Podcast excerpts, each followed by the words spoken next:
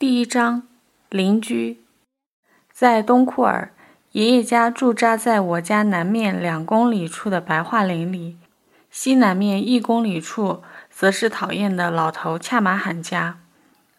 我们刚到东库尔的那天下午，路过恰马罕家门口时，照例接受了他家儿媳端上的酸奶，照例没放糖，照例酸得我鼻塞。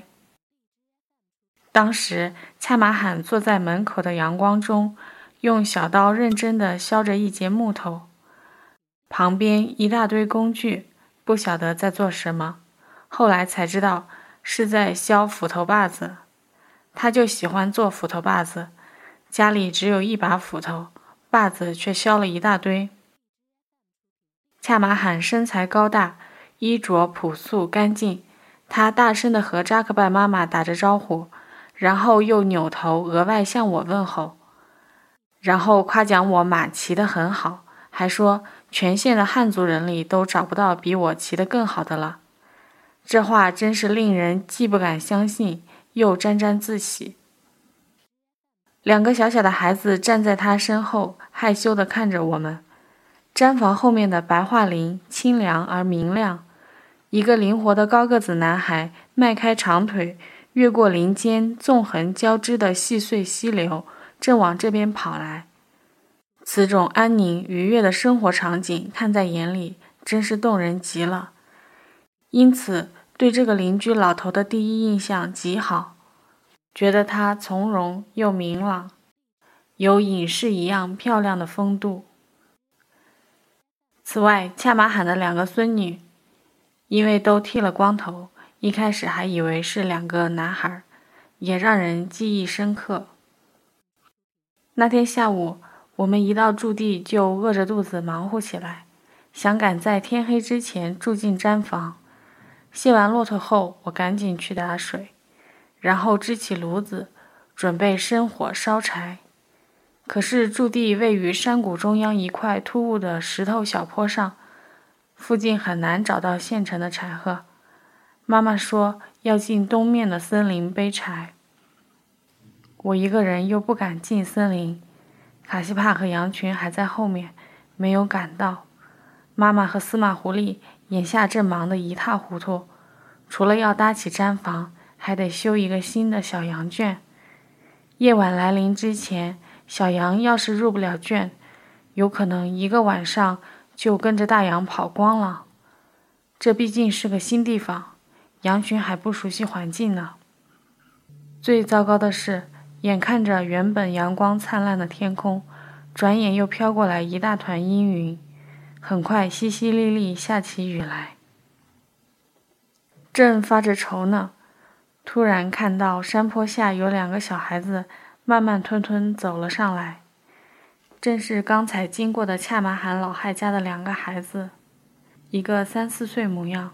一个五六岁的模样，都小得令人心生怜意。此时却是我们的大救星啊！大的拎着一只红色的暖瓶，小的抱着一个鼓鼓囊囊的餐布果儿。我们大喜，立刻放下手里的活，聚拢过去。哈萨克牧人不但会为路过家门口的驼队提供酸奶，还会为刚搬到附近的邻居。准备第一顿食物和茶水，这样的礼俗真好。这时，大的那个先走到地方，找了一块空地，小心翼翼地放下暖瓶，为防止没放稳当，还用手晃了晃，挪了挪位置，然后去接小妹妹手里的餐布包。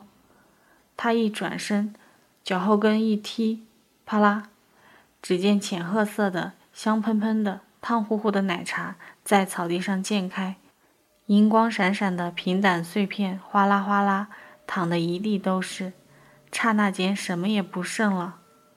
亏他刚才还小心了又小心。我们第一反应是太可乐了，便大笑起来。但转念一想，有什么可笑的？又冷又饿，又正下着雨，茶也没得喝了，真是糟透了。于是纷纷垮下脸，叹气不已。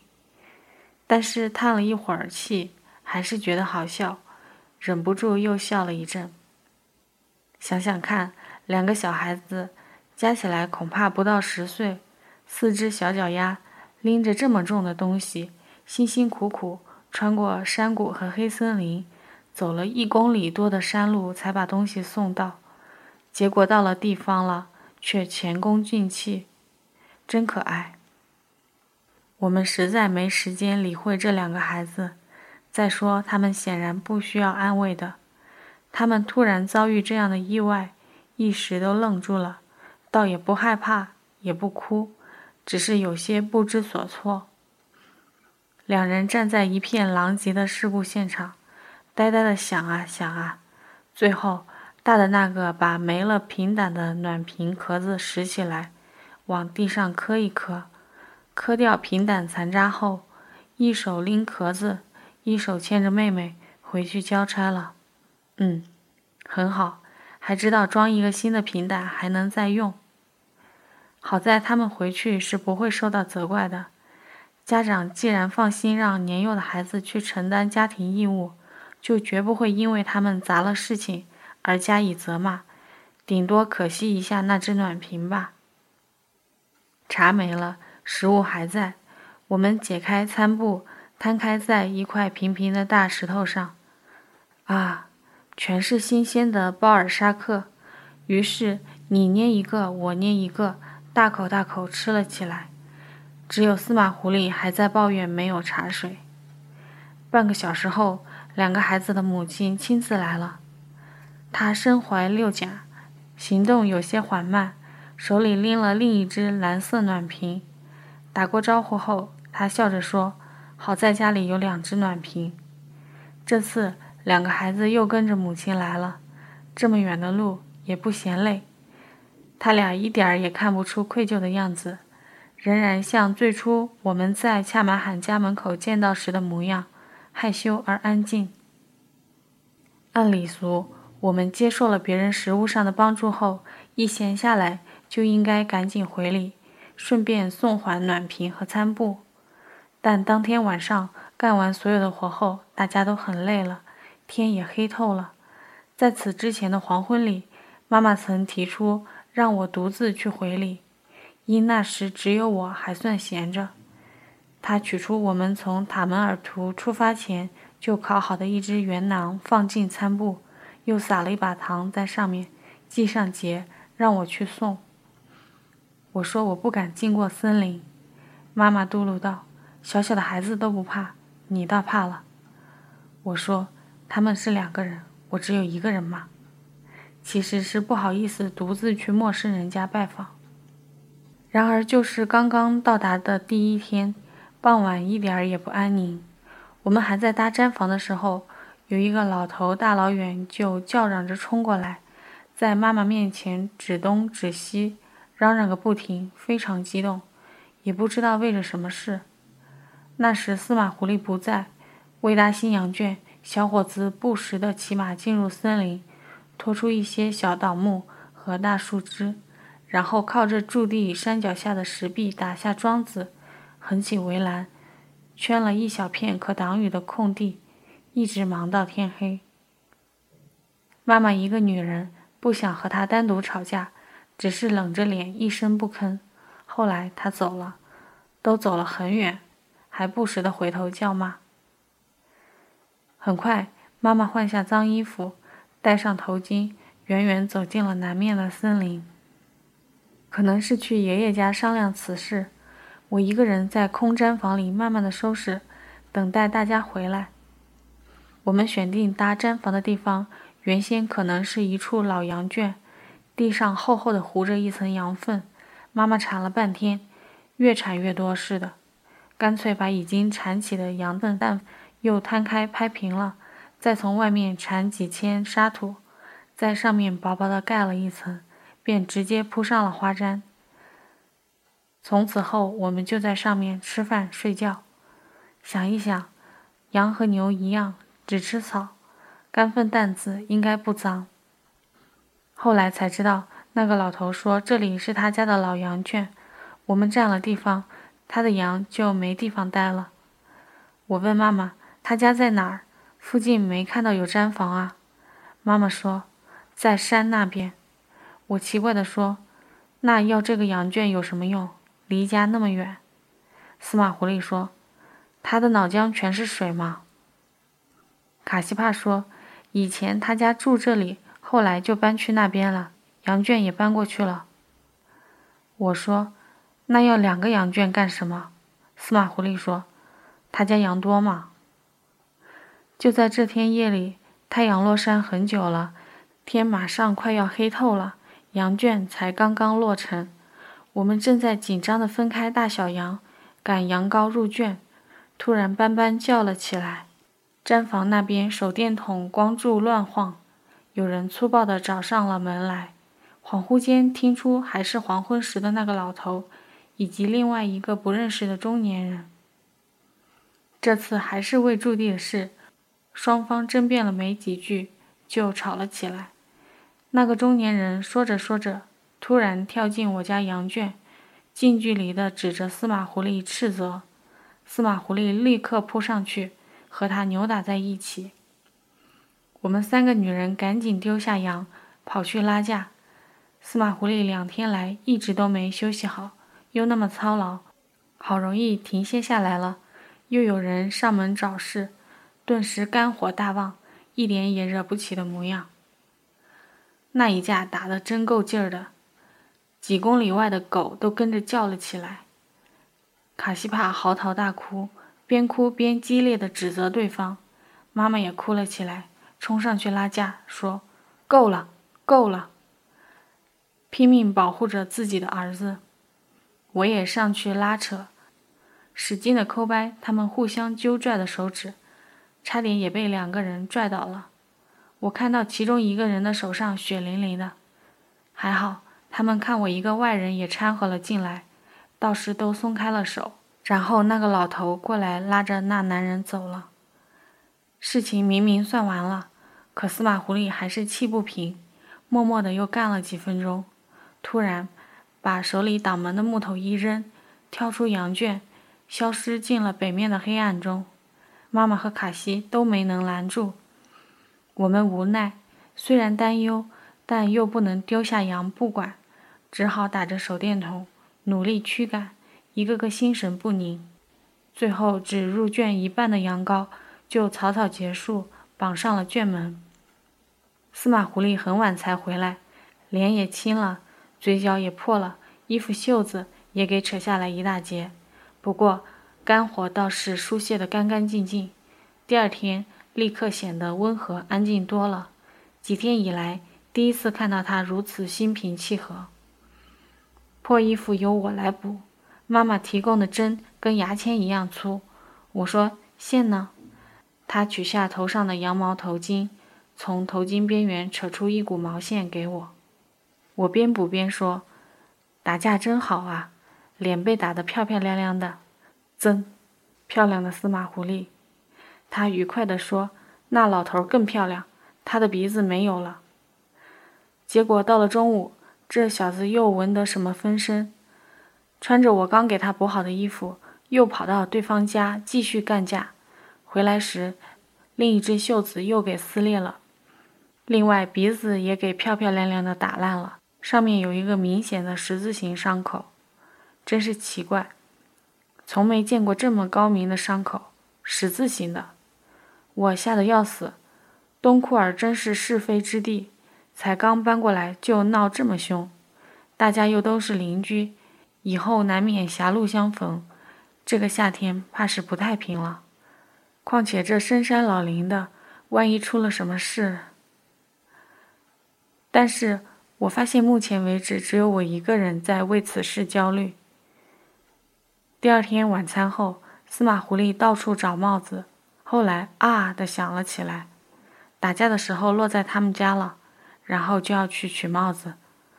我连忙说：“算了吧，一个帽子而已，我再给你买一顶新的。”他不干，那一顶就是新的。结果他不但顺利的拿回了帽子，还在对方家喝了茶，打了扑克牌才回来。我发誓，我以后再也不管他打架的事了。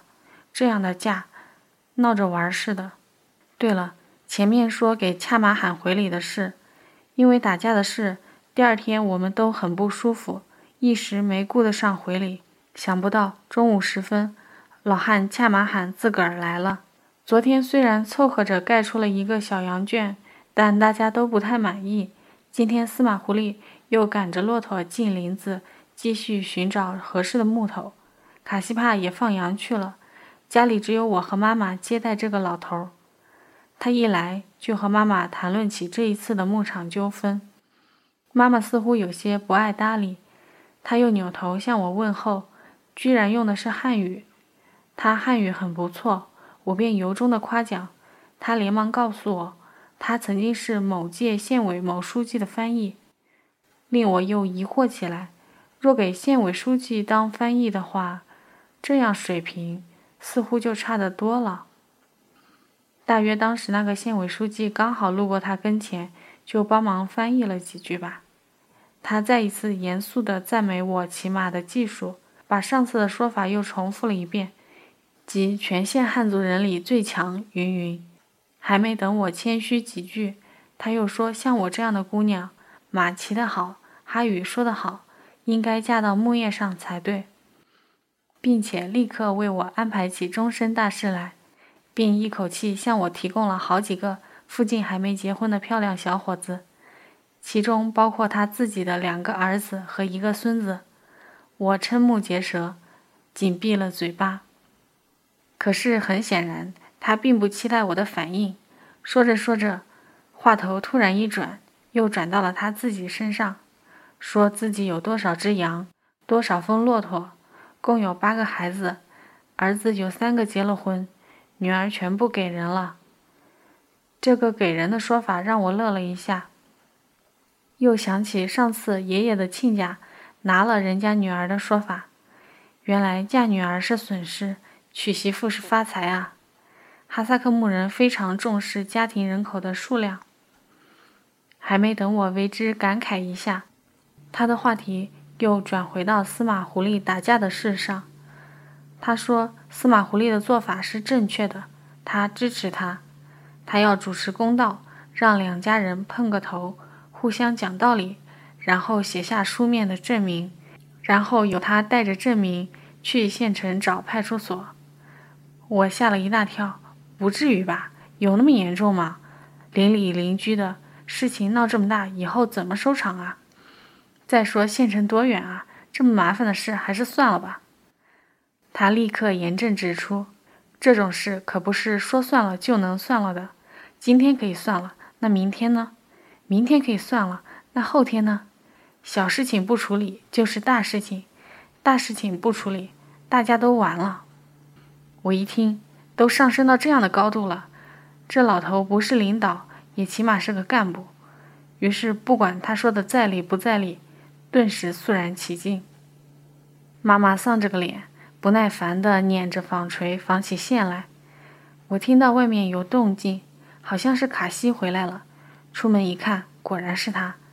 这个勤快的孩子赶完羊，路过森林时，顺便背了小山似的一堆柴火。我连忙帮他从背上卸柴，并催他赶紧进房子喝茶。他不干，冲门口的马努了努嘴。恰马喊在。是啊，他瘪嘴道。这个老汉不好的，不好！我又回到房子，看到这老头正指着厨台角落的一个洋葱，说要吃。妈妈拾起来递给他，他先剥去最外面的一层，掏出腰上挂着的小刀，将其整齐地切成四瓣，一片一片包着吃起来。他吃一片，我心疼一下，那这洋葱是最后一个了，可以用来做四个晚上的汤饭呢。还指望他能剩下来一点，结果还是残忍的，通通吃光了，居然一点也不嫌辣。